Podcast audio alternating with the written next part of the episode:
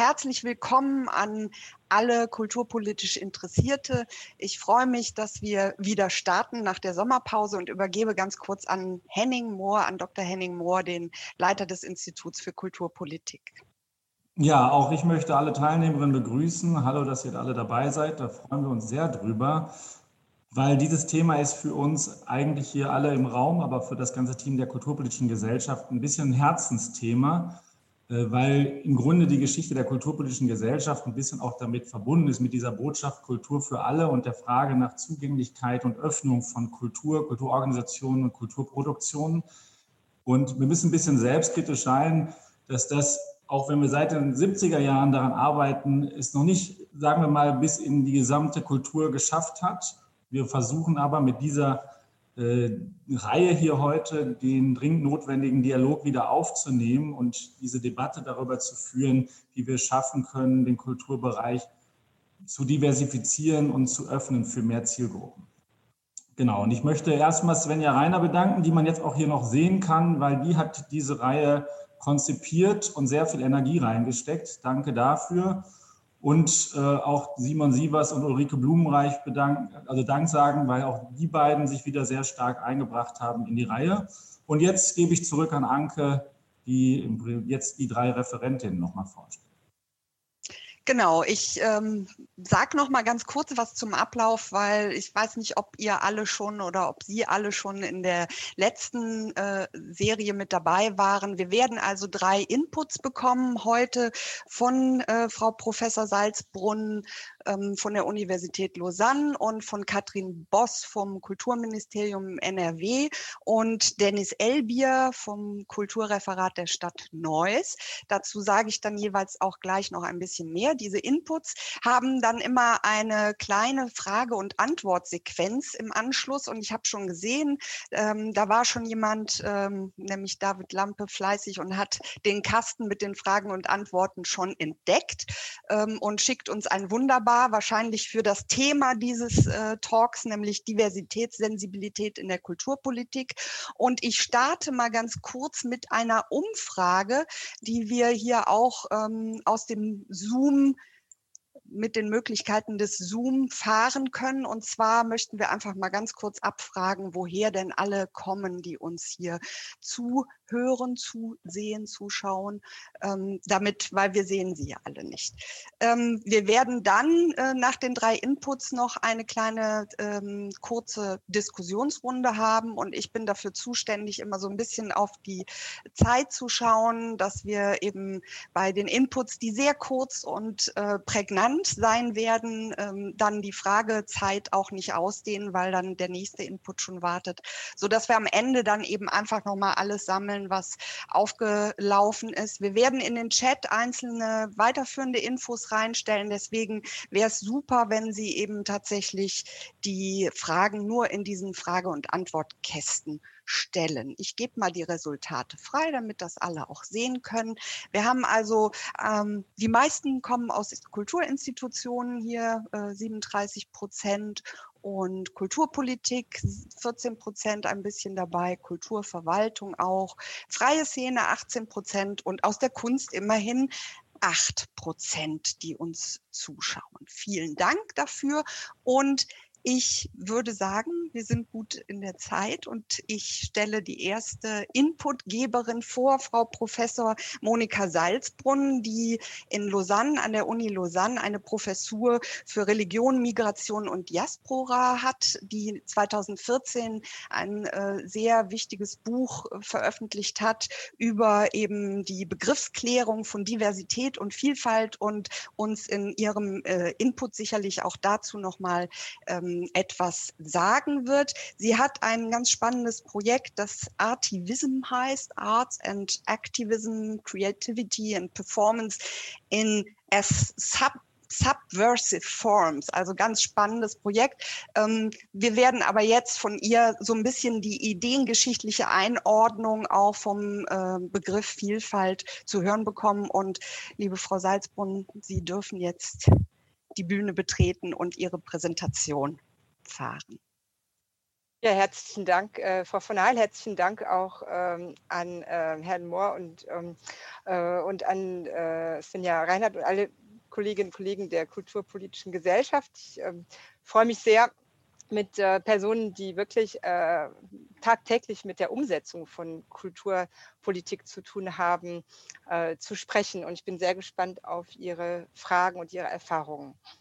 Ähm, zunächst möchte ich, ähm, wie ähm, äh, schon vorgeschlagen, äh, eingehen auf äh, den Überblick, was wir eigentlich meinen mit Diversität, mit Vielfalt.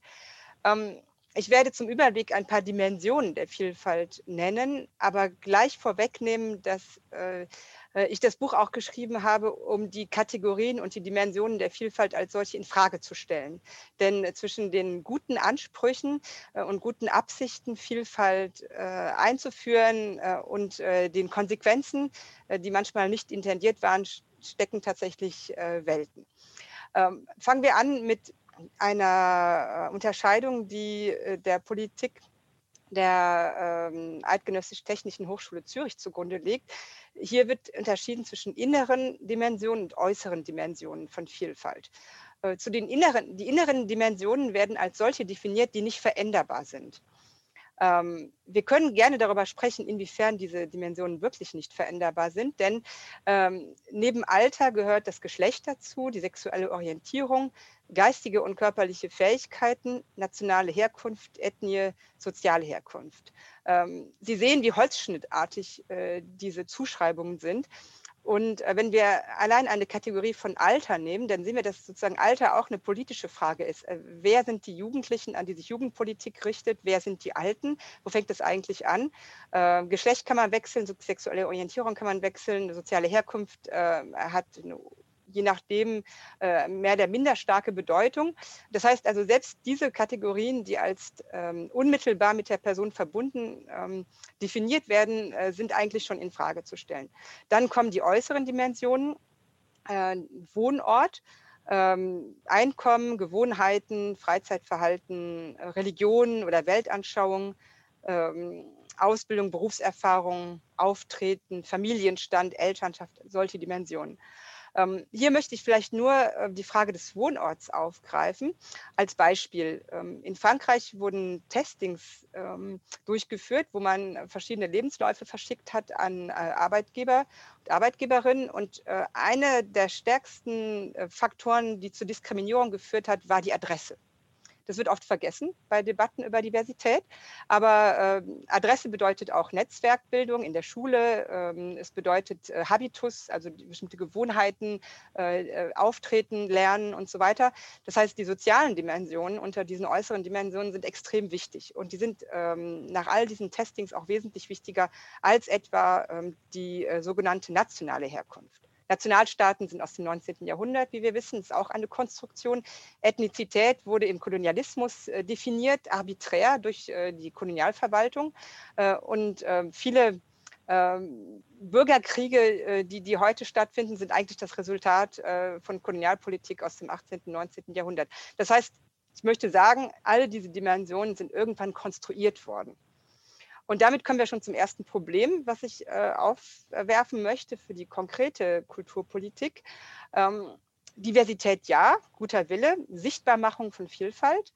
Aber das Problem ist, ähm, äh, man sollte nicht eine Person auf eine dieser vielen Dimensionen äh, reduzieren. Denn dann sind wir bei Essentialisierungen. Äh, wenn wir zum Beispiel bestimmte Musikgruppen einladen. Äh, und diese Musikgruppen werden mit Erwartungen äh, eingeladen, die zu einer Folklorisierung ähm, von Zugehörigkeiten führen. Dann haben wir das, was Birgit Erlinghaus das Migrantenstadel nennt.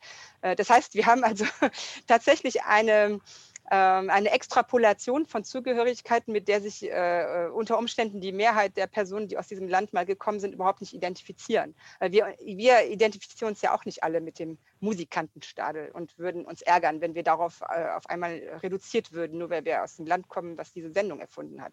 Ich war also äh, eine große Gefahr in der Kulturpolitik ist ähm, die äh, Vision von äh, homogenen Gruppen, äh, die reduziert werden auf eine Dimension äh, von äh, Vielfalt. Es wird auch immer wieder in wissenschaftlichen Publikationen, die diesen Begriff der Superdiversität beispielsweise kritisch beleuchten, äh, kritisch angemerkt.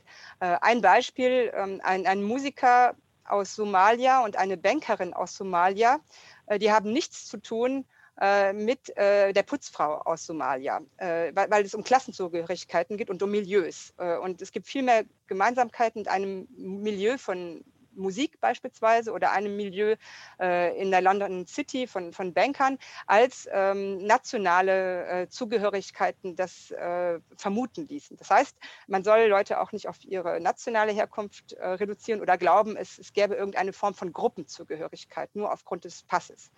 Ähm, äh, das Problem ähm, äh, äh, dieser, dieser äh, sagen, äh, dieses Renvoi, also dieses, äh, dieser Zuschreibung, ähm, das hat ja auch wunderbar Sheila Misureka, die eingeladen wurde für eine der nächsten Sendungen, in ihrer Rede ähm, zu den neuen deutschen Medienmachern äh, geschrieben. Äh, das heißt, äh, sie, sie, wird immer darauf ähm, angesprochen, wie gut ihr Deutsch sei, weil man sagen Personen mit Migrationshintergrund per se nicht zutraut, dass sie genau oder auch besser die deutsche Sprache beherrschen als Menschen, die von, von deutschen Eltern oder Großeltern abstammen. Das heißt also, ein ein Problem äh, ist wirklich diese Frage der Wahrnehmung, der Zuschreibung und der äh, Reduktion auf eine einzelne, ähm, äh, auf einen einzelnen äh, Aspekt dieser Zugehörigkeit. Die Frage ist auch immer, aus welcher äh, Perspektive heraus definieren wir eigentlich Diversität? Äh, in Frankreich gibt es diesen wunderbaren Spruch, on est toujours le divers de quelqu'un. Also wir sind immer der Diverse von irgendwem. Ja? Das heißt, äh, im Prinzip haben wir ähm, eine Gruppe, wenn ich das mal äh, statistisch ein bisschen äh, auf, äh, zuspitzen darf, von äh, heterosexuellen 60-jährigen äh, Männern, die dann definieren, sozusagen, was die Mehrheitsgesellschaft ist und die sozusagen alles, was nicht zu, zu dem, was sie als universell betrachten, ähm, Zugang haben darf oder partizipieren darf. Und das finde ich auch diesen Begriff der Partizipation äh, äußerst äh, problematisch, denn wer bestimmt eigentlich, wer partizipieren darf? Äh, muss es nicht eher so sein, dass es eine allgemeingültige äh, ähm, Zugangsregel gibt, die für alle offen ist, ohne dass jetzt jemand definiert, wer partizipieren darf? Ähm, das heißt also, die Perspektive, aus der äh, die, die, Diversität äh, definiert wird und eben auch das, was als Minderheitsgesellschaft definiert wird, die ist problematisch. Und ich sage das, weil ich hier gerade in Lausanne äh, arbeite, nachdem ich äh, 30 Jahre meines Lebens auch migriert bin in verschiedenen äh, Ländern und, und Kontinenten. Äh, und hier sind 47 Prozent der äh, Personen, die den Aufenthaltsstatus genießen, ähm, äh, Ausländerinnen und Ausländer. das heißt, wer ist eigentlich die Mehrheitsgesellschaft? Ähm, oder ist nicht die Hälfte der der, ähm, äh, der Gesellschaft ohnehin schon so vielfältig, dass man nicht mehr von einer homogenen Mehrheitsgesellschaft sprechen kann, zumal auch und die Hälfte der Schweizer äh, einen Elternteil hat, äh, der äh, aus einem anderen Teil ähm, der Welt hierhin äh, migriert ist. Das heißt, die Mehrheitsgesellschaft ist eigentlich bunt und kosmopolitisch und vielfältig äh, und deswegen macht es auch gar keinen Sinn mehr, von, von diesen Alteritäten zu, zu sprechen. Also mein Vorschlag wäre, und dabei bin ich gespannt, was die Kolleginnen und Kollegen aus der Kulturpolitik sagen, äh, es muss eine bessere Sichtbarkeit geben von dieser Vielfalt, aber die Personen sollen wegen ihrer Kompetenz rekrutiert werden und nicht wegen irgendwelcher folkloristischer Stereotype, die sie ohnehin tagtäglich äh, mit sich äh, herumtragen. Wunderbar. Ich ähm, Punktlandung, beziehungsweise Sie haben ein bisschen äh, Zeit auch gelassen für die Fragen. Ich gebe noch eben äh, die Publikationsliste von Ihrem Institut äh, noch mit in den Chat und ähm, sag noch mal an alle, es ist äh, eben der Chat offen und äh, beziehungsweise die Fragen und Antworten ähm, sind offen und ich kann schon mal die erste Frage vorlesen. Ähm, die auch so ein bisschen ein, ein Kommentar ist, nämlich äh, Sabina Fleitmann sagt, es ist ein bisschen schade, dass Diversität immer in separaten Schubladen diskutiert wird. In ihrem beruflichen Kontext, in der Bilden, äh, in der Kulturbildung, Klimapolitik, Hochschulen, können, können ähm, also ist das müsste man das weiter diskutieren. Und sie fragt, ob wir oder Sie, äh, Frau Salzbrunn, auch etwas ähm, zur Vernetzung und Gemeinsamkeiten dieser Bereiche sagen, also Klimapolitik, Bildung, Hochschulen und so weiter. Wir werden ja in der Reihe später auch nochmal das Thema Nachhaltigkeit haben. Und natürlich ist es immer gut, so einen 360-Grad-Blick ha äh, zu haben. Aber sie fragt eben ganz konkret ähm, nach einer Vernetzung beziehungsweise eben so einer Querschnitt-Sichtweise. Äh, ja, ich weiß nicht, ob man die Publikationen sieht, die ich ähm, gerade äh, geteilt habe äh, mit meinem Bildschirm. Also ich habe ähm, äh, ich habe einfach ähm, äh, verschiedene Beispiele gegeben unter den Publikationen, wie ich es anders gemacht habe. Ich habe also nicht sozusagen ähm, versucht, äh, über einen bestimmten Aspekt der Zugehörigkeit äh, die, die Welt zu erkunden, sondern über Ereignisse oder über Phänomene, über, über, über Kultur, ähm, über, äh, über Tanz, über Musik, die sich transnational ausprägen und dann versucht zu sehen, welche Zugehörigkeiten inszeniert werden. Und ähm, diese Inszenierung von Zugehörigkeiten ist eine viel weitere Perspektive als die Reduktion per se von einem Forschungskonzept oder von einem Integrationskonzept, was sich speziell auf eine Gruppe äh, äh, was speziell auf eine Gruppe reduziert wird. Die andere Frage, der andere Aspekt, der sicher wichtig ist in allen Bereichen, ist die Frage der Diskriminierung. Äh, natürlich muss gefragt werden, wenn man feststellt, dass an der Universität oder in einer Institution äh, oder in einem Gremium oder in einer Jury nur Menschen äh, sitzen, die bestimmte äh, Aspekte teilen, wie zum Beispiel äh, eine Altersgruppe, ein Geschlecht, was dominiert, eine Nationalität, die dominiert, dann, muss man natürlich ähm, etwas voluntaristischer vorgehen und in all diesen Bereichen schauen, ähm, dass die Sichtbarkeit von Vielfalt gegeben ist, damit auch die Diskriminierung möglichst vermieden werden kann. Das heißt, wenn es um Geldvergabe geht, um Stipendienvergabe in irgendwelchen kulturpolitischen Programmen oder im Sofortprogramm Nordrhein-Westfalen, dann ist es wichtig, wichtig, dass eben äh, eine möglichst breite Repräsentation auch der freien Szene etwa gegeben ist, damit nicht nur etablierte Institutionen ähm, an, die Köpfe kommen, äh, an die Töpfe kommen, die ohnehin schon gut vernetzt sind. Also diese breite Aufstellung, denke ich, die sollte auch in Entscheidungsgremien möglichst äh, gewahrt werden, damit diese Vielfalt sich auch durch die alle Ebenen der Gesellschaft durchdekliniert. Ich habe jetzt noch eine Frage hier bekommen, wo ich überlege, ob die überhaupt äh, jetzt für die Frau äh, Salzbrunn so spezifisch gestellt wurde, weil es gefragt wird nach äh, dem Umgang von Kulturinstitutionen mit eben äh, beispielsweise Migrantinnengruppen, die sich selber folklorisieren. Vielleicht ist das auch was, was äh, Dennis nochmal aufgreifen kann, eben aus der Sicht, ähm, wie, wie eben tatsächlich auch an ähm, Kulturinstitutionen äh, gearbeitet gearbeitet wird. Ähm, also die kommen anscheinend dann ähm, und bieten etwas an, was eben in diese Richtung, in diese Erwartungshaltung geht. Und ähm, da ist die Frage, ich weiß nicht, ob Sie das auch aus Ihrer äh, Forschung vielleicht so ein bisschen einordnen können, wie man damit umgeht. Ähm, was hat das für einen Stellenwert? Wie, wie äh, lässt sich das vielleicht auch anders lenken?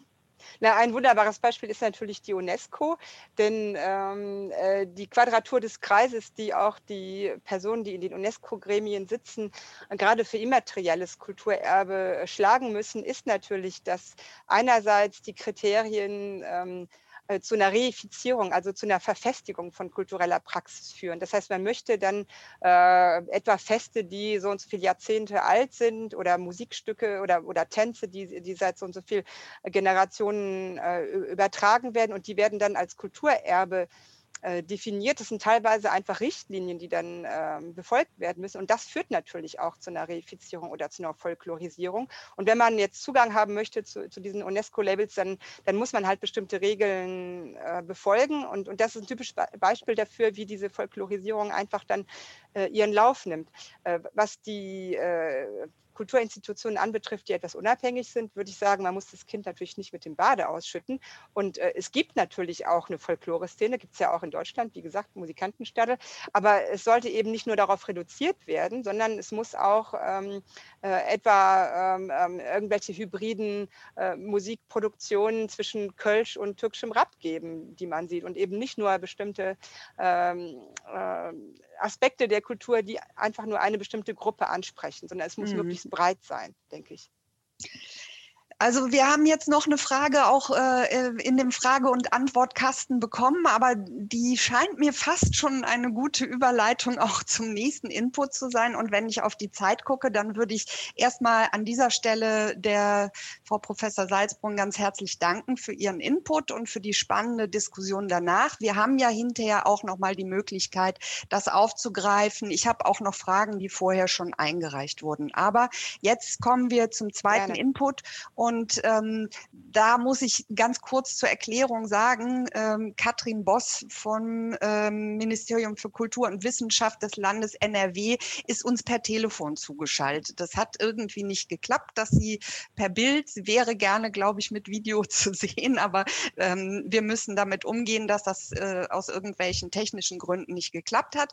Wir werden aber gleich eine kleine Präsentation von ihr sehen und sie wird ähm, über Telefon berichten. Und zwar, sie ist Referatsleiterin für Teilhabe, Interkultur, Soziokultur und individuelle Künstlerförderung im Ministerium eben NRW, im Kulturministerium NRW und äh, war vorher in vielen ähm, unterschiedlichen Funktionen, auch schon in der Landesregierung, ähm, Projektleiterin beim Städtenetzwerk NRW und in der kommunalen Verwaltung und ist heute eben auch hier, um uns so ein bisschen über die kulturpolitischen Strategien des Landes NRW zum Thema Diversität zu erzählen, über ein Gesamtkonzept und ähm, spezielle Förderprogramme. da zielte eben die Frage, die in dem äh, Q&A äh, aufgekommen ist, auch rein. Vielleicht können wir die gleich nochmal aufnehmen. Und ähm, ich glaube, der Simon Siebers, der schaltet jetzt die Präsentation von der Frau Boss ein. Und Frau Boss, wir hören Sie, glaube ich, alle gut.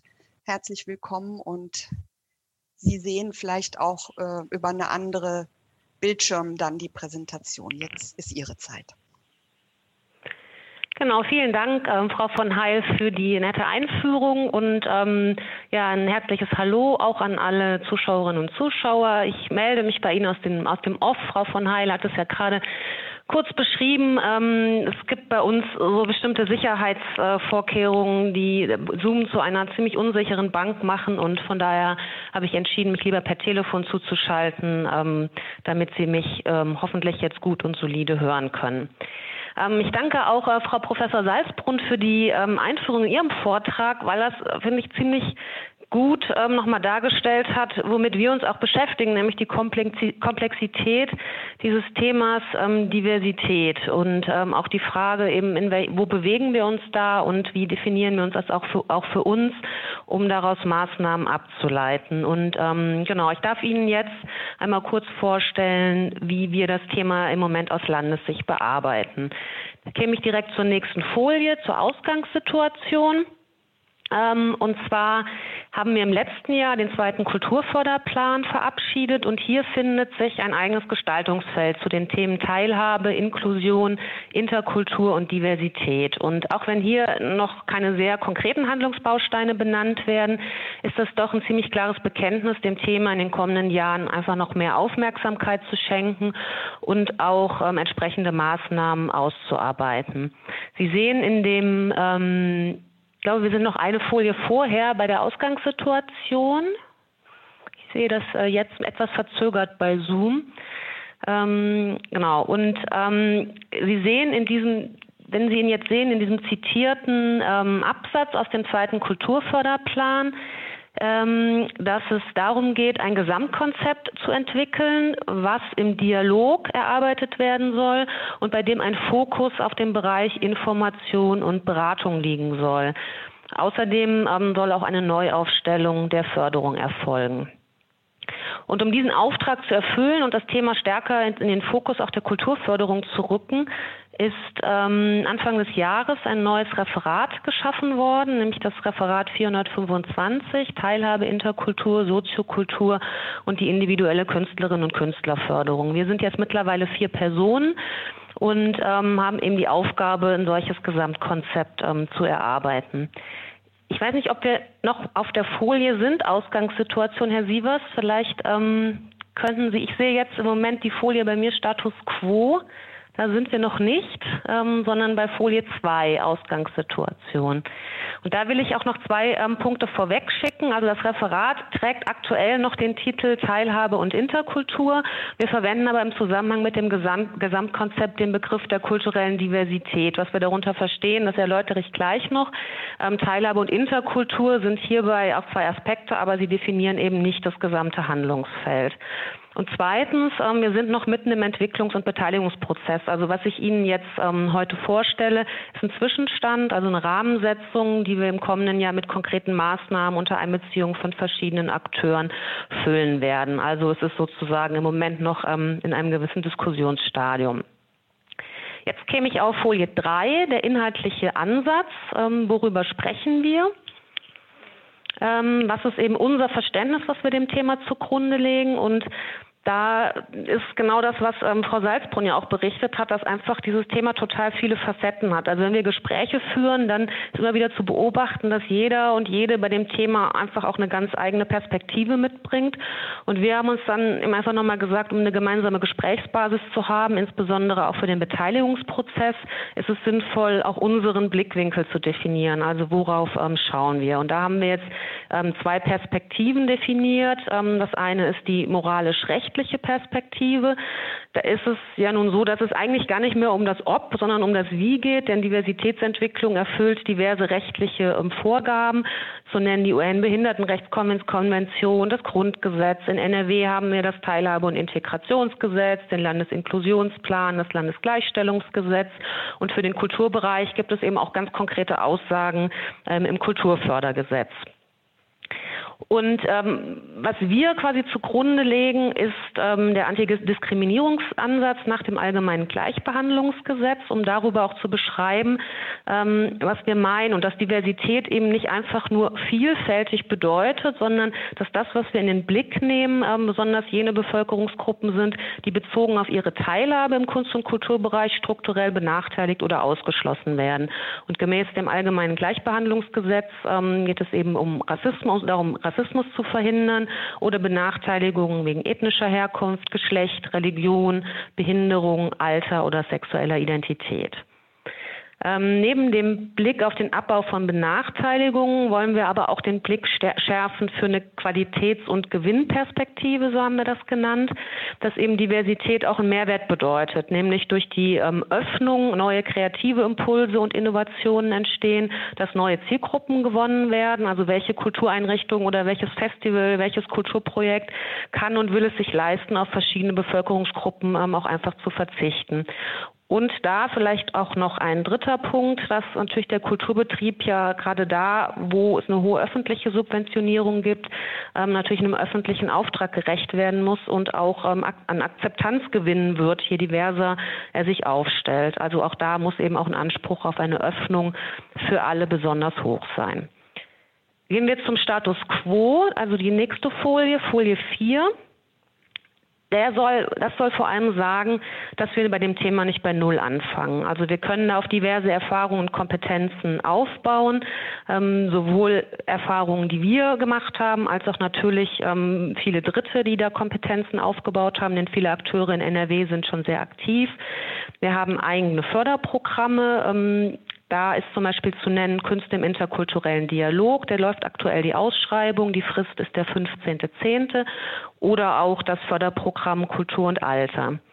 Genauso gibt es Programme Dritter, die wir mit Landesmitteln unterstützen. Ähm, hier haben wir seit 2015 mit Mitteln aus dem Integrationsplan vor allem viele Programme ähm, für die Kulturarbeit von und mit Geflüchteten gefördert. Also insbesondere der Musikbereich ist hier besonders ähm, stark in dem Bereich und hat eine große Expertise aufgebaut. Da ist beispielhaft das Programm Heimatmusik des Landesverbands der Musikschulen zu nennen, den Landesmusikrat, die Landesmusikakademie in Heeg, genauso aber auch die LAG Soziokultur oder der Landesverband der freien darstellenden Künste. Und hier mit den Akteuren sind wir natürlich auch ähm, dann stark im Gespräch. Aus diesem Programm haben sich ähm, Netzwerke, sehr stabile Netzwerke zum Erfahrungsaustausch gebildet.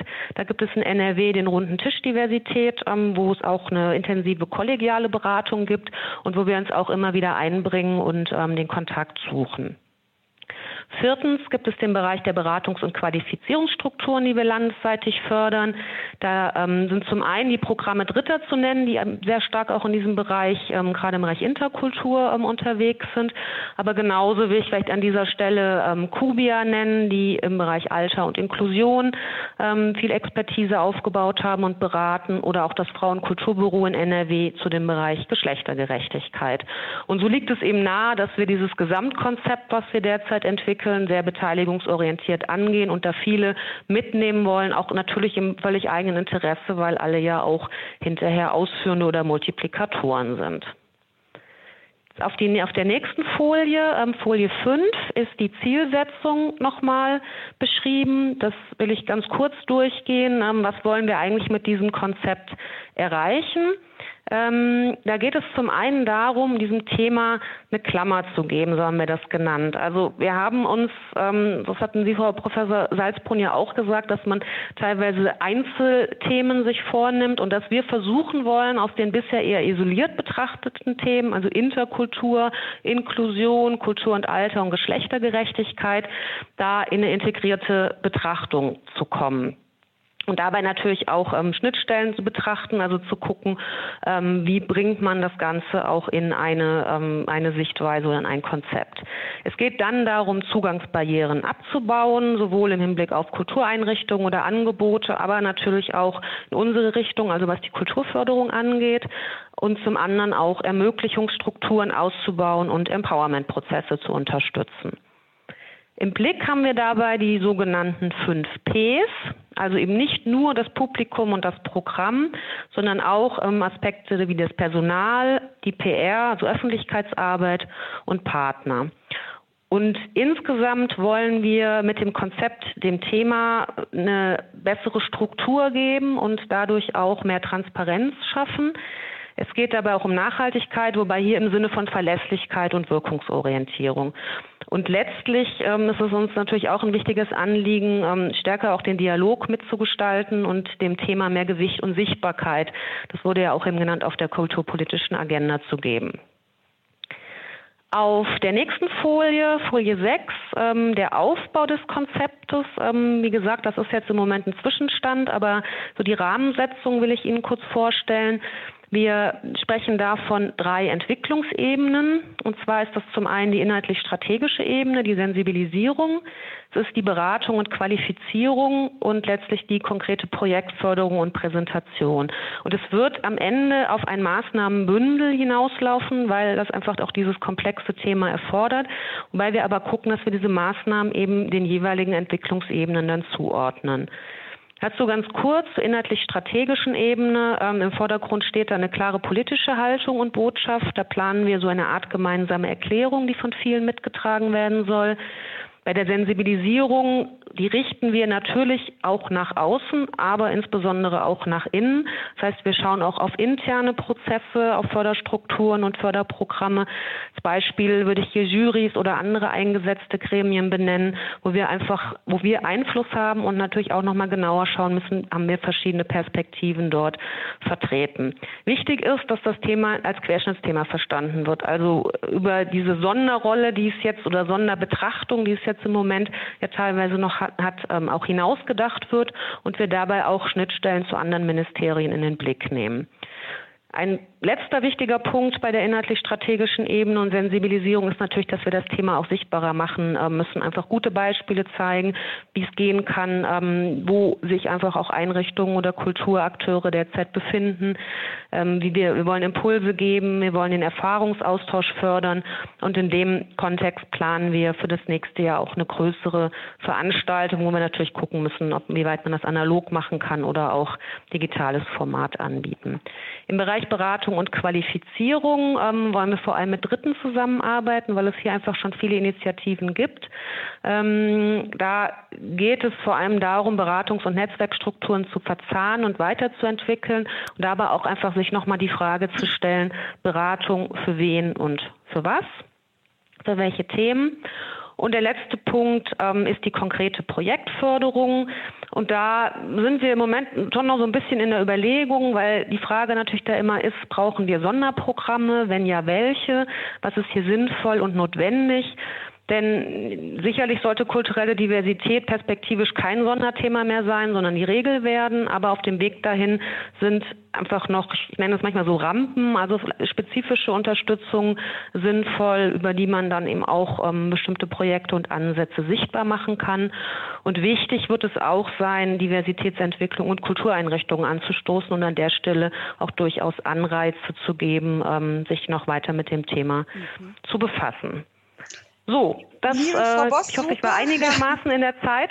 Ja, ich, ich habe mich und, schon, Sie ähm, sehen mich nicht, ich habe mich schon so ein bisschen positioniert hier. Vielen, vielen Dank für den Input. Ich habe das Räuspern gehört. Super, das, das ist immer mein, mein, mein geheimer Trick, den ich äh, nutze, weil wir wollen ja auch noch mal ganz kurz schauen, äh, ob eben äh, gezielt Fragen auch für Sie ähm, gekommen sind. Ähm, unser Kasten füllt sich ein bisschen, aber ähm, eben äh, wunderbar auch nochmal, ich, ich wiederhole auch nochmal, es gibt eben äh, den, den Bewerbungsschluss für diese interkulturellen Kunstprojekte 15.10. Ne? Das ist, glaube ich, ganz wichtig, äh, auch nochmal zu sagen. Ich habe den Link in ähm, den Chat reingegeben für alle, die es interessiert.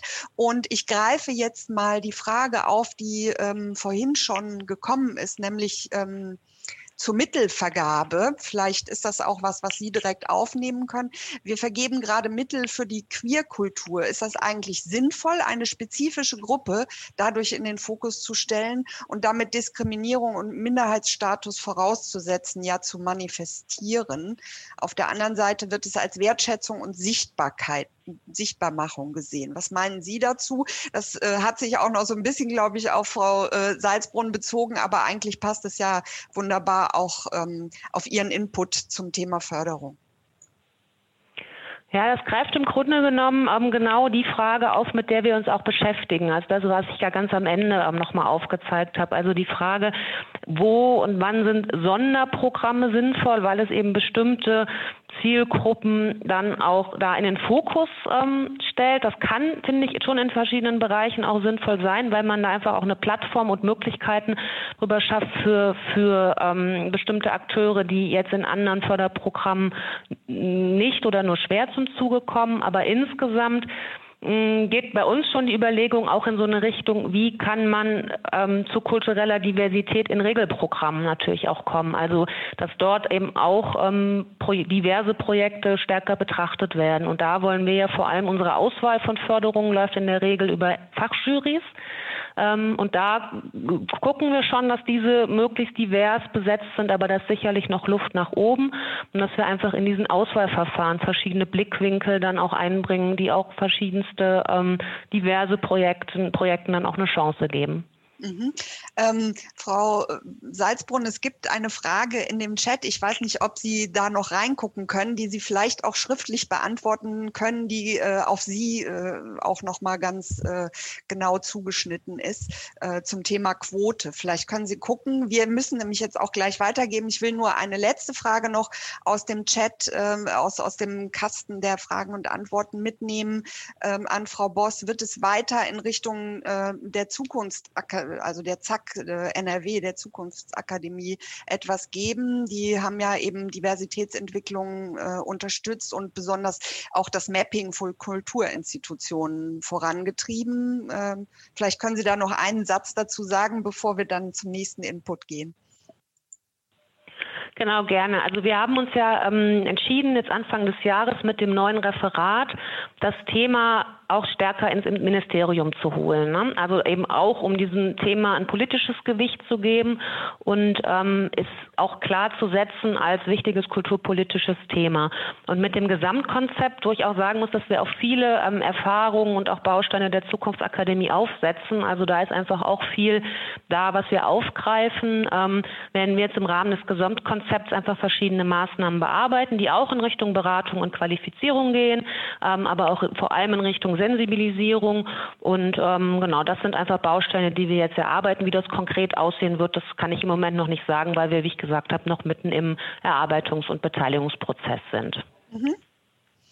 Gut, dann äh, bedanke ich mich an dieser Stelle. Das hat doch gut geklappt, dass der Simon Sivos äh, die äh, Charts gefahren hat und wir hören uns gleich in der Abschlussdiskussion nochmal wieder. Aber ich leite über zum dritten Und last but not least, äh, Dennis Elbier zu dem Input, der so ein bisschen eben auch tatsächlich äh, aus der äh, Praxis vielleicht äh, berichten kann, der als Referent für Interkultur und Diversität ähm, in der Stadt, bei der Stadt Neuss arbeitet, vorher beim Grimme-Institut gewesen ist und auch als äh, bundesweiter Berater für interkulturelle Öffnungsprozesse arbeitet. Er startet auch eine Folie und er wird uns vor allem auch ein ganz konkretes Projekt vorstellen, ein Modellprojekt, was äh, in Neuss gelaufen ist. Und da wir schon zeitlich ein bisschen straff sind, Dennis, bitte, du darfst jetzt. Sieht man meine Folie? Das klappt alles, ja?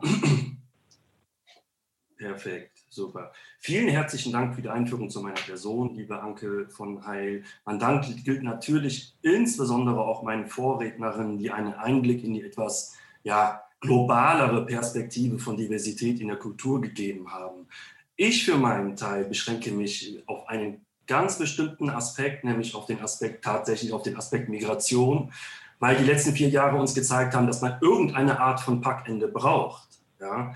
Wir stellen uns zu Beginn natürlich erstmal die Frage, wer ist denn Adressat einer Kommune? Ja? Also wir müssen uns als Akteure ja wissen, mit wem wir es zu tun haben, welche Menschen leben hier und wie die Stadtgesellschaft strukturiert ist. Denn kommunale Kulturarbeit verfolgt als Angebote der öffentlichen Hand ja, einen gesamtgesellschaftlichen Auftrag. Das klammt irgendwie schon etwas an.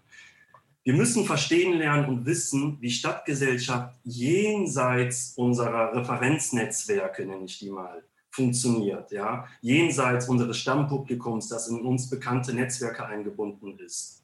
Wir müssen herausfinden, was denn die Kristallisationskerne einer Stadtgesellschaft ausmachen. Auf der Ebene Bund, Land, Kommune ist es doch unterm Strich die lokale Stadtgesellschaft, in deren Geflecht eine Kulturinstitution verwoben ist oder in Teilen eben auch nicht. Ja? Wir, in der ein Wandel geschehen muss, angefangen von der Haltung in Politik, in Verwaltung, in Einrichtungen bis hin zum operativen kulturpolitischen Geschäft.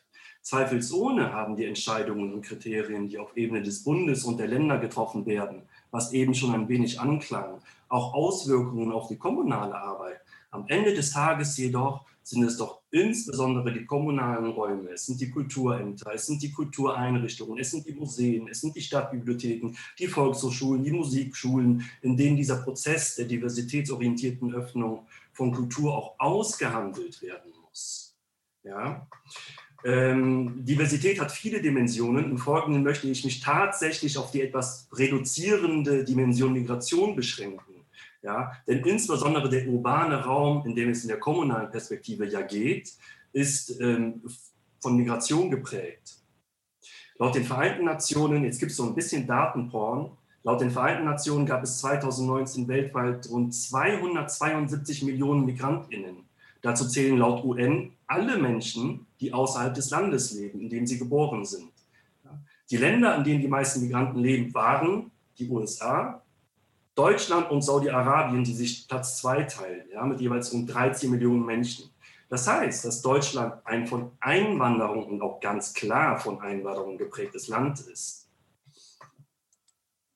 Aber auch eine andere statistische Größe ist von Bedeutung. Ja? Dieser ganz klassische Migrationshintergrund oder auch nennen Sie es Migrationsvordergrund, den kann man einfach nicht leugnen. Das ist von Bedeutung. Ja? Laut Statistischem Bundesamt hat eine Person einen Migrationshintergrund, wenn sie selbst oder mindestens ein Elternteil die deutsche Staatsangehörigkeit nicht durch Geburt besitzt.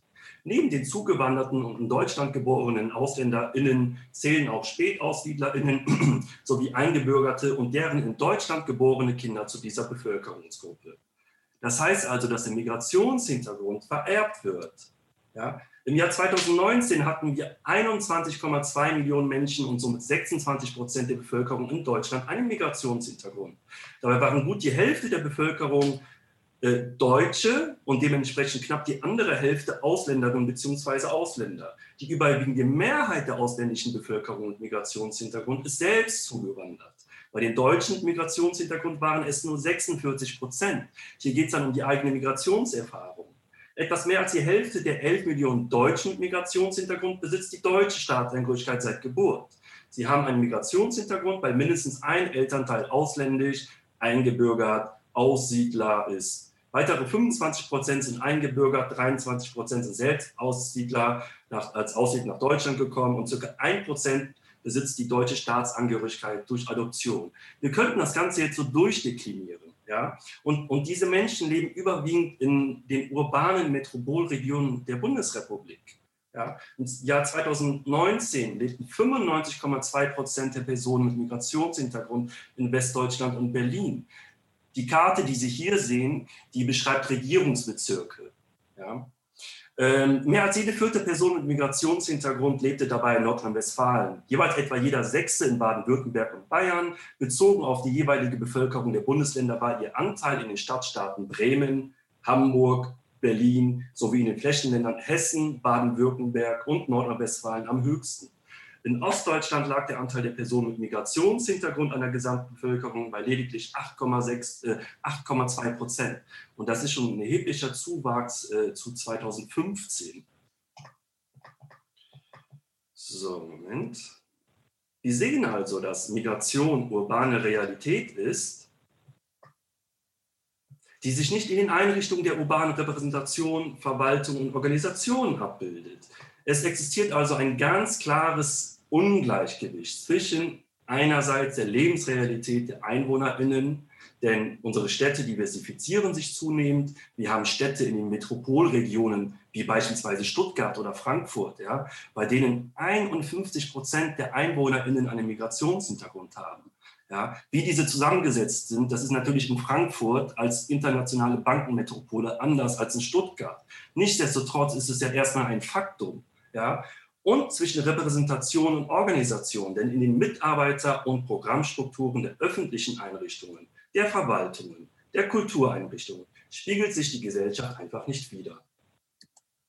Warum ist das wichtig? Wir sehen, dass die öffentliche Hand, und das sind Zahlen von 2009, ja, also elf Jahre alt, knapp 10 Milliarden Euro in die Kultur fließen lässt. Das ist gut so und meiner Meinung nach ist das auch noch viel zu wenig. Gleichzeitig stellen wir aber auch fest, dass sich die demografische Realität nicht in unseren Einrichtungen und Angeboten der Kultur widerspiegelt. Weder im Programm und nochmal, noch im Personal, noch im Publikum. Gefragt sind also Politik und Organisationen, diesen Zustand zu ändern. Dafür muss zunächst aber ein Bewusstsein für dieses Ungleichgewicht entwickelt werden. Ja, dieser Prozess lässt sich grob in sechs Stadien unterteilen, die eine Organisation, eine Einrichtung oder Kommune in der Regel durchläuft wie die Stadt Neuss diesen bereits seit etwa gut ja, einem Jahrzehnt durchläuft. Das ist erstens, der Prozess beginnt mit der Anerkennung einer demografischen Schieflage ja, und der bewussten Fragestellung und der ehrlichen Fragestellung, warum bildet sich die demografische Realität nicht bei uns ab? Nicht, und ich wiederhole, ja, nicht in unseren Programmstrukturen, nicht in unseren Personalstrukturen, nicht in unseren Angeboten. Ja. Und letztendlich die schmerzliche Feststellung, ich mache etwas falsch. Ja. Im zweiten Stadium erkennen wir strukturelle Barrieren und fragen uns, was hindert denn diese Personen daran, am kulturellen Leben unserer Stadt teilzunehmen? Wir fragen uns erneut, liegt es an uns? Planen die falschen Menschen das falsche Programm? Hängen Personal- und Programmstrukturen eventuell zusammen. Um es kurz zu machen, denn ich bin angehalten, mich kurz zu halten, ja, sie hängen zusammen. Im dritten Stadium geht es darum, diese Barrieren abbauen zu wollen. Hier ist von großer Bedeutung, wer für das Thema spricht. Ja? Ähm, idealerweise geht der Wille der Veränderung von der Leitungsebene aus. Also das Ganze, wird, das Ganze ist ein Top-Down-Thema. Ja? Das Ganze ist Chefsache. In diesem Zeitraum sollte das Problembewusstsein geschärft werden. Das Thema der Diversität in der Kultur mm, muss auf die Agenda gebracht werden. Hier fragen wir uns, wen gibt es in der Stadt alles? So, das kommen wir wieder zum Beginn. Ja, welche Menschen leben in unserer Stadt? Welche zivilgesellschaftlichen Organisationsformen existieren, die nicht mit meinem erlernten Konzept von Stadtgesellschaft matchen? Ja, wie beispielsweise Migrantenorganisationen, AkteurInnen und KünstlerInnen aller Sparten darstellender und bildender Kunst aus den postmigrantischen Communities. Ja, wir müssen diese Menschen vernetzen durch Einberufen von runden Tischen, durch lokale Konferenzen, äh, zu denen Experten eingeladen werden. Das alles mit dem Ziel der Vernetzung von Politik, Verwaltung und Zivilgesellschaft. Und hier insbesondere der Sichtbarmachung des Themas und der Sensibilisierung für den Veränderungsbedarf. Ja. Im vierten Schritt ähm, durch hinreichende Stimulierung dieser Netzwerke sollten Ziele erarbeitet werden. Ja? Also das, das ist diese klassische Konzeptentwicklung. Wir müssen uns gemeinsam die Frage stellen, was durch wen auf welche Weise geändert werden soll. Wie ist der Status quo? Und auch hier wieder ein ehrlicher Status quo. Ja? Wo möchten wir hin? Und ich glaube, das ist die Frage, an der viele Konzepte auch zerbrechen. Was bin ich denn bereit zu verändern und gegebenenfalls auch aufzugeben? Ja? Welche Erwartungen habe ich als Institution an das Ergebnis dieses Prozesses? Ja? Also möchte ich nur migrantisches, in Anführungszeichen, oder diverses Publikum haben? Ja? Wie schaffen wir es, den Zustand vielleicht zu ändern? Das Ganze mit dem Ziel, ein von allen Seiten getragenes Konzept zur Öffnung zu entwickeln. Meiner Erfahrung nach kommen viele Prozesse bis zu diesem Punkt und erleben dann Stagnation. Denn oft ist das, was man für das Richtige hält, gar nicht das Richtige. Viele Prozesse scheitern, scheitern an der Nichteinbindung oder nur unzureichenden unzureichenden Anbindung und Rückkopplung mit den Partnern aus der migrantischen Zivilgesellschaft, weil beispielsweise ein Projekt X auf Basis vermeintlicher Gleichberechtigung entwickelt worden ist und nicht auf Basis von ja, Gerechtigkeit, ja, da die unterschiedlichen Zugänge und Barrieren zu den entwickelten Formaten nicht aufgearbeitet wurden. Ja. Wirklich interessant wird das jetzt bei der Umsetzung, bei der Verstetigung des operativen Geschäftes. Ja? Und das ist quasi das Projekt Neue Deutsche Stadtgesellschaft. Wenn es darum geht, diversitätssensible Programmentwicklung jenseits von Interessenbekundungen und Absichtserklärungen voranzutreiben. Ja? Denn Papier ist geduldig. Hier geht es an die Substanz. Wir sprechen von Maßnahmen, die Personal, Programm, Publikum, Partner und Geld betreffen. Ja? Sind wir gewillt, Personalstellen bereitzustellen oder gar zu schaffen? Damit steht und fällt die diversitätssensible Öffnung der eigenen Einrichtungen. Davon bin ich überzeugt. Damit verbunden ist natürlich auch die Frage, wie ich diese Stellen besetze. Ja? Was sind denn meine Qualifik Qualifikations äh, Qualitätskriterien für diese Stelle? Ja? Ist eine Qualifikation vielleicht nicht nur das kunsthistorische Studium, sondern kann es auch die lokale Vernetzung in die unterschiedlichen Communities sein? Ja? Das Beherrschen außereuropäischer Sprachen, die Kenntnis der unterschiedlichen Akteure und die Akzeptanz durch diese. Ja. Es braucht also eine enge Zusammenarbeit mit Migrantinnenorganisationen als Partnerinnen und zwar auf echter Augenhöhe. Dazu gehören auch Fragestellungen nach Othering innerhalb verschiedener Communities. Ja. Beispielsweise, wer kann mit wem und wer mit wem nicht, aus welchen Gründen. Das ist wirklich ein Minenfeld. Dazu braucht es auch das Wissen über kulturelle Zusammenhänge. Dazu gehören aber auch Fragestellungen wie, wie entwickle und gestalte ich Formate mit PartnerInnen aus der Zivilgesellschaft? Wo finden meine Veranstaltungen statt? Auch in Räumlichkeiten von Migrantenorganisationen. Ja? Also im Sinne von aufsuchender Kulturarbeit mhm. verlasse ich wirklich mein Podium und meine Bühne. Ja? Wie sieht denn meine Förderpraxis aus? Wie hoch sind die Hürden für Förderung? Ja? Stichwort Antragslyrik. Ja. In Neuss haben wir bereits 2011 ein erstes Konzept zur Diversität in der Kultur verabschiedet. 2015 wurde ein aktualisiertes Konzept von Kulturausschuss und Rat der Stadt Neuss verabschiedet und zuvor selbstverpflichtend von allen kommunalen und freien Kultureinrichtungen unterzeichnet. Im Jahr 2016 dann wurde meine Stelle installiert. Auf dieser Grundlage, also Konzept erstellt, die Sensibilität ist da, haben wir das Projekt Neue Deutsche Stadtgesellschaft ins Leben gerufen. Im Grunde genommen das operative Fortführen des Konzeptes, was ja viele Städte und Kommunen in der Schublade haben, diese Öffnungskonzepte. Es geht aber im Grunde genommen um das Anstoßen eines Veränderungsprozesses in der Kulturlandschaft. Es geht auch um strukturelle Programmberatung unserer Kultureinrichtungen, um Zusammenarbeit mit Migrantenorganisationen und migrantischen KünstlerInnen. Lieber Dennis, darf ich eingrätschen? Ja. Wir sind jetzt schon ein bisschen zeitmäßig. Ich habe hab nur noch einen einzigen Punkt. Super. das möchte ich mitgeben, und zwar ja. Scheitern als positive Fehlerkultur. Ja? Wenn Formate nicht funktionieren, und ich bin überzeugt davon, ja, mein Gott, auch in der normalen Programmplanung funktionieren soll es vorkommen, dass Formate nicht funktionieren. Ja? Dann sollte in der Regel nochmal die eigene Haltung und Erwartung hinterfragt werden. Ja? Möchten wir nur Publikumsbringer oder möchten wir tatsächlich die Stadtgesellschaft ins Haus holen? Ja? Also das müssen sich KulturakteurInnen wirklich authentisch fragen, was wir möchten. Ja? Möchten wir die syrische Frauengruppe jeden Mittwoch von 12 bis 15 Uhr bei uns im Haus haben ja? und uns dann ja, so und jetzt verfalle ich mal in rassistische Narrative, jedes Mal darüber aufregen, dass die Stühle nicht in Nullstellung wiedergebracht worden sind. Ja, das sind tatsächlich so Fragestellungen, mit denen wir uns beschäftigen müssen.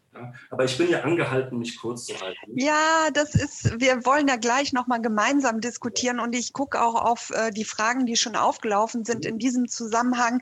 Äh, liebe Zuschauende, ähm, das Händchen heben können wir gleich nochmal machen, wenn tatsächlich jemand auf das Podium kommt. Ich nehme noch eine Frage ähm, aus dem Anfrage- und Antwortkasten von Katrin Jahn vom Bundesverband Soziokultur. Die fragt sich ähm, oder dich auch, der Dennis wahrscheinlich äh, konkret, was ein realistischer Zeithorizont für die Konzeptentwicklung und Umsetzung wahrscheinlich bezogen auf äh, dein Modellprojekt wäre. Vielleicht kannst du da mal ganz kurz was sagen. Ähm, ich würde gleichzeitig auch eine weitere kleine Umfrage fahren, äh, mit der wir dann gleich in die gemeinsame Diskussion einsteigen können. Mhm. Vielleicht geht das gut ineinander über. Also wenn das ein Top-Down-Thema ist, ja, wo es äh, eine Steuerungsgruppe aus Chefetage und jeder Abteilung eine Führungskraft äh, mit dabei sitzt, ja, mit PartnerInnen aus der Zivilgesellschaft, dann gehe ich davon aus, dass wir mindestens ein Jahr dafür brauchen. Ja, so, also so unter der Prämisse, dass wir ja alle arbeiten. Ja, natürlich darf das kein On-Top-Thema sein. Wenn wir Externe aber dazu holen, dann ist das für die Externen ein On-Top-Thema. Ja, also ein Jahr braucht es tatsächlich dafür. Das ist doch schon mal eine gute äh, Marschrichtung und ich denke, das ist ja individuell abhängig von den mhm. Zielen, die man da auch noch konkret inhaltlich verfolgt. Aber vielen Dank für äh, deine äh, Präsentation beziehungsweise auch nochmal für den Einblick, ähm, eben, dass man nochmal sich wirklich vergegenwärtigt, auch über die Zahlen und über Statistiken, wovon wir eigentlich sprechen. Und ich denke, ich eröffne jetzt die Diskussion unter allen ähm, Teilnehmenden hier im äh, Podium. Also äh, liebe Frau Boss, Sie sind hoffentlich immer noch am Telefon.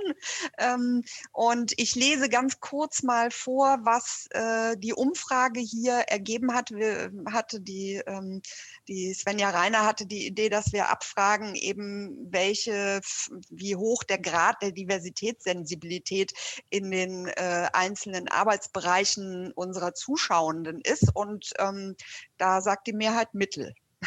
Aber es gab äh, gar keine Antwort zum Thema, ähm, es kam noch nie zur Sprache. Das heißt, es ist etwas, was alle umtreibt, sehr hoch, acht Prozent immerhin, was, ähm, ich kann das vielleicht nochmal ausrechnen für alle, wie viele Zuschauer wir haben, vier Antworten entspricht. Also wir reden einfach jetzt weiter auch äh, über das Thema. Ich ähm, habe noch einige Fragen, die mir ähm, im Vorhinein auch zugespielt worden sind. Und ich glaube, ähm, Frau Salzbrunn, Sie hatten auch gesagt, dass eine der Fragen, äh, dass Sie da vielleicht was dazu sagen könnten. Ich gebe das mal hier rein, auch äh, um die Diskussion zu eröffnen. Ähm, da schreibt nämlich jemand, wir fördern den Nachwuchs. Wie können wir Menschen in den Kulturbereich bringen, die bisher dort nicht vertreten sind? Also mit welchen äh, Strategien? Und äh, das nicht nur unter dem Stichwort Diversitätsentwicklung unter dem Label sozusagen.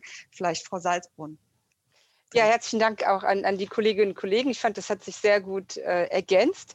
Und ähm, äh, ein wichtiger Punkt ist, dass, äh, dass sicherlich niemand ähm, wegen seiner Herkunft äh, in irgendeiner Form gefördert werden möchte oder, oder, oder wegen, ähm, wegen irgendwelcher vermeintlicher Kompetenzen, äh, die, ähm, von denen jemand glaubt, dass sie mit der Herkunft verbunden werden oder verbunden sein können. Das heißt im Klartext, jemand, der Journalist werden möchte, sollte für die gute Sprachfähigkeit gefördert werden und nicht, weil er vielleicht einen Vater hat, der aus Bangladesch kommt jemand, der in der Kulturpolitik arbeiten möchte, als im, im Referat, äh, sollte für sein großes Interesse an der Kulturpolitik gefördert werden und nicht, äh, weil, äh, weil man glaubt, dass die Person irgendwelche Kompetenzen hat, die reduzierbar wären auf das Geschlecht, das die Person hat oder auf die sexuelle Orientierung oder was auch immer. Ich denke, das ist wichtig. Es muss eine breite Repräsentation geben von ähm, Menschen, gerade in, in der Nachwuchsförderung. Äh, aber man darf die Leute nicht essentialisieren und nur wahrnehmen darüber, was man als Hautfarbe oder was als Geschlecht oder als Alter oder was auch immer äh, von außen sehen kann. Ich denke, niemand von uns, äh, die hier dabei sind, möchte reduziert werden auf diese Aspekte. Deswegen ist das ein wichtiger Punkt. Und ich fand das letzte Bild, hatte einen kleinen technischen Berg, aber ich habe die, die Folien sehen können. Ich fand das letzte Bild mit diesen Kisten sehr gut. Ja. Äh, das heißt, ähm, äh, wenn man sieht, dass Menschen aus bestimmten Stadtvierteln ähm, äh, Schwierigkeiten haben, Zugang zu haben zu Netzwerken oder zu Informationen, dann muss man natürlich diese Menschen äh, mit mehreren Kisten fördern, auf die man sich stellt, damit sie über den Zaun schauen können. Da nützt es nicht zu sagen, wie in Frankreich etwa, äh, irgendwie Egalité, äh, Liberté, Fraternité und, äh, und alle haben die, die, die gleichen Bedingungen und, und das führt zu einer gewissen Blindheit, dieser republikanische, universalistische äh, Gedanke, äh, weil man da nicht die real existierenden Unterschiede sieht und, und vor der Realität etwas die, die, die, die, die Augen verschließt ist. Ähm, ähm, und wenn es natürlich darum geht, bestimmte Kompetenzen zu haben, die mit Sprachfähigkeit zu tun ist, dann ist es natürlich in Ordnung, wenn man jemanden rekrutiert, der oder die diese kosmopolitischen Kompetenzen mitbringt. Nicht wahr? Es kommt halt darauf an, was gefördert wird, was gesucht wird. Aber es ist wichtig, einfach auch äh, ähm, auf, auf, Rassismus und auf Ausgrenzung äh, einzugehen. Und deswegen, Sie hatten gesagt, es gab eine Frage zur Quote, die konnte ich nicht sehen. Aber natürlich ist es wichtig, weiterhin Frauenquote äh, zu haben, weil einfach, äh, wenn Sie 70 Prozent Studentinnen haben und nur 7 Prozent Professorinnen, gibt es ein Problem in der Diskriminierung von Frauen, ganz eindeutig. Und das Gleiche gilt für, äh, wenn Sie äh, in einem Stadtteil 30 Prozent ähm, äh, Kinder haben, deren Eltern Türken sind und von denen machen nur 5 Prozent Abitur dann gibt es auch ein Problem. Dann müssen eben die Menschen besonders gut gefördert werden. Aber das hat halt auch mit sozialer Herkunft zu tun, mit Sprachfähigkeit der Eltern und nicht nur mit Ethnizität. Das ist ein wichtiger Punkt, denke ich. Ich glaube, das hat ganz gut äh, eben die Frage, die da noch aufgelaufen ist, äh, beantwortet. Ich sage es nochmal, ähm, vielleicht auch Frau Goretzky-Schöberl, ähm, wenn Sie möchten, können Sie gerne jetzt auch, ähm, der Simon Sievers macht Sie dann sichtbar und Sie kriegen ein Mikrofon mitdiskutieren, weil ich habe gelesen, Sie haben eben auch schon vor längerer Zeit Ihre Hand gehoben. Sie können die Hand gerne nochmal heben, auch die anderen aus dem Zuschauerraum. Wir würden noch ungefähr bis äh, 17.40 Uhr diskutieren können, also nicht mehr allzu lang. Da sehe ich, ähm, ich weiß nicht, Simon, siehst du das jetzt? Kannst du da drauf reagieren? Eine Hand, ich muss gerade mal gucken die erhoben wurde. War das die Frau Goretzky? Ich kann das jetzt gerade hier nicht verfolgen, sonst wird das gleich passieren. Und ähm, also jetzt jemand schon dabei, ne? oder? Ja, Frau Goretzky ist jetzt zugeschaltet. Ich weiß nicht, ob Sie noch ein Video ähm, anmachen können und gerne auch das Mikrofon an. Ähm, dann können Sie nämlich äh, auch noch mal aus Ihrer Sicht, Sie sind äh, Referatsleiter bei der BKM, ähm, vielleicht noch mal mit uns sprechen. Hallo. Sehr schön. Jetzt muss ich erst mal gucken. So. Wir sehen Sie. Gut, vielen herzlichen Dank. Ich grüße an der Stelle Frau Salzbrunn, mit der ich vor 20 Jahren, Jahren. 20 Jahren an der Uni in Nanterre war. Das ist ein sehr schöner ich Zufall. Ich freue mich sehr. ich bin gespannt auf deine Frage. Genau.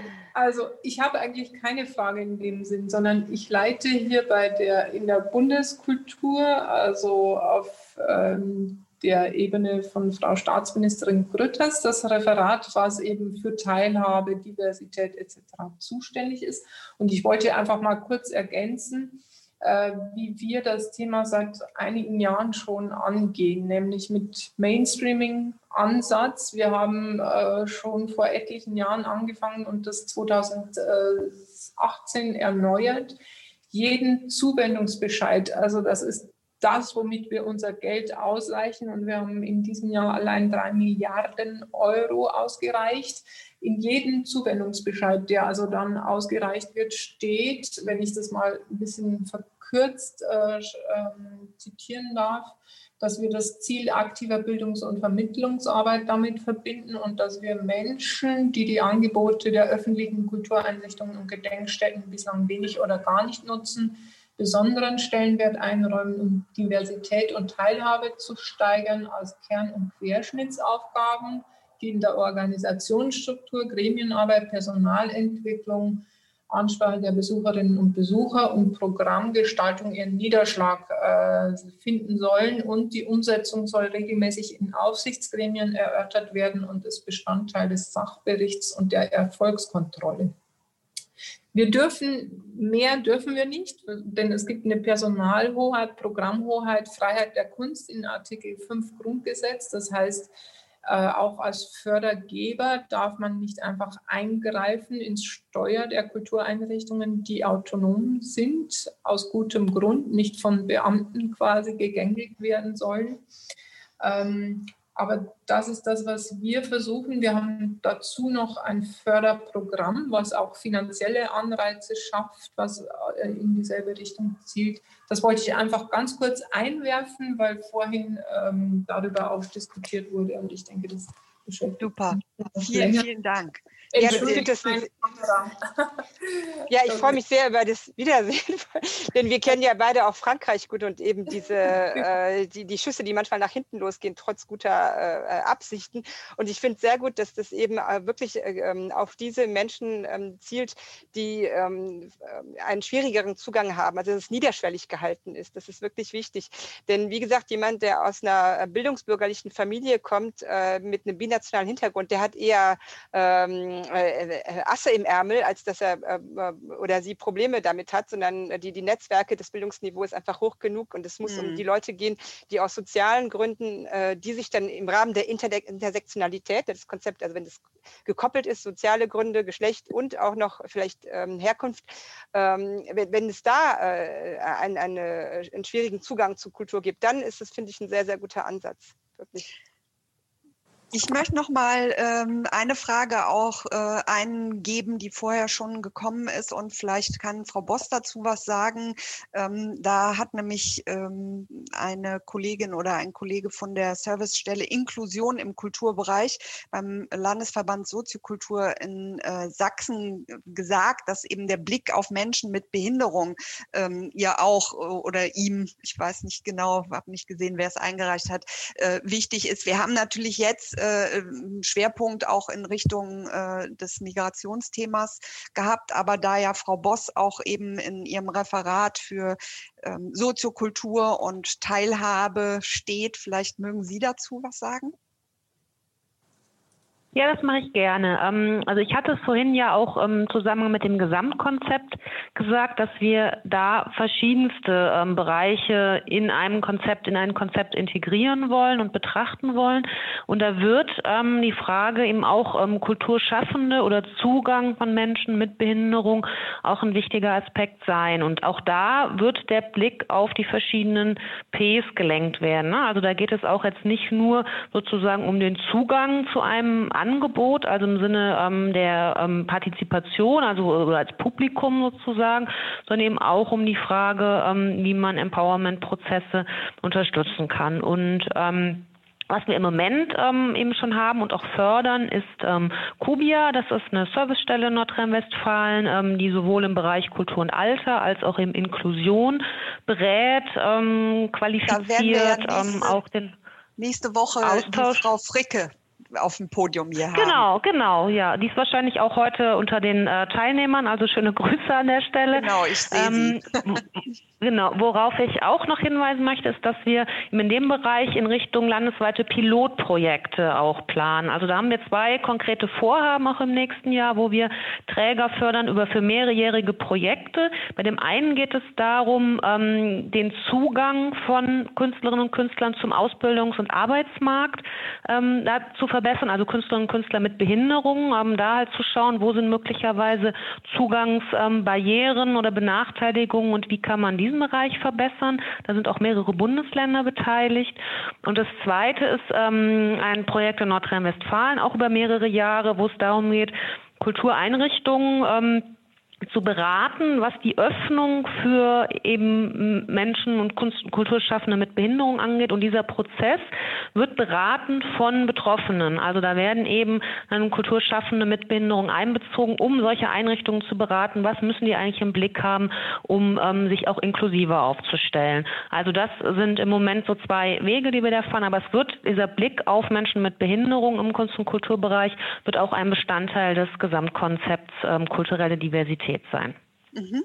Wir ähm, werden nicht länger als äh, die zehn Minuten überziehen, weil ich merke, dass eben auch die Zuschauenden haben wahrscheinlich auch ihre anderen Termine. Deswegen gebe ich dem Dennis die letzte Frage, die noch hier vorher eingerichtet, äh, eingereicht war, vor allem eben auch im Hinblick auf strukturelle Veränderungen. Also was bedeutet Diversifizierung auf struktureller Ebene? Welche Änderungen müssen dort angestrebt werden? Da wird unterschieden, je nach Institution, Museen und so weiter. Das ist wieder ein riesen Feld. Aber vielleicht kannst du einen so einen äh, greifbaren Satz mit auf den Weg geben für alle, die jetzt hier auch noch mit dabei sind, ähm, wo man vielleicht ein erster Schritt, ein erster Anpack äh, in die richtige Richtung ja, klar.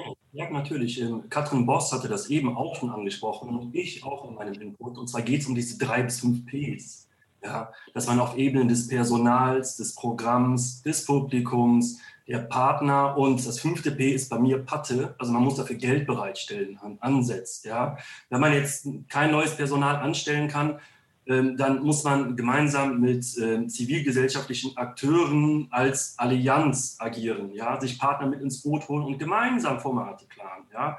Und dann denke ich tatsächlich ethnisch. Ja. Also was äh, mag denn die alevitische Community, ähm, was hat die denn für einen Bedarf? Ja, ganz oft geht es auch darum, jenseits von dieser Folkloristik, dass ein Bedarf da ist, dass die eigene vermeintliche Herkunftskultur oder die Herkunftskultur der Großeltern oder Eltern ein städtisches Podium bekommt. Ja, dass, dass es ein exzellentes Balama-Konzert in, in einem normalen ähm, hochkulturellen Setting stattfindet. Ja, so im normalen Konzerthaus der Stadt und nicht in der Hinterhof-Migrantenorganisation, wo es sonst stattfinden soll. Also die Sichtbarkeit ist wichtig, eben auch äh, die Bühne bereiten. Alle ähm, können gestalten und mitmachen. Das ist eigentlich ein schönes Schlusswort. Ähm, ich mache jetzt hier einfach mal äh, den Schnitt, weil ich weiß, dass wir noch lange diskutieren könnten. Auch Henning äh, hat bestimmt da noch einiges dazu äh, beizutragen. Aber ich äh, sage an dieser Stelle vielen, vielen Dank, liebe Frau Salzbrunn, liebe Frau Boss Gerne. und lieber Dennis. Das war spannend. Ich glaube, äh, es gab sehr viel Input und ähm, es gibt auch, ich sage das jedes Mal, die Möglichkeit, noch weiter nachzuhaken, die äh, ReferentInnen zu kontaktieren und äh, dran zu bleiben. Die Infos im Chat können, kann sich ja jeder auch nochmal abspeichern.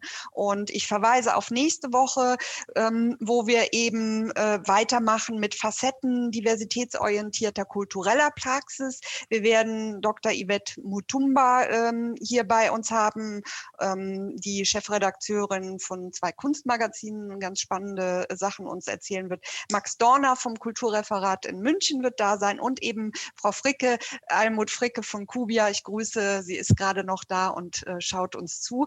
Ähm, das wird das Podium nächste Woche sein. Vielen, vielen Dank an alle, die da waren, die zugehört haben und einen schönen Abend.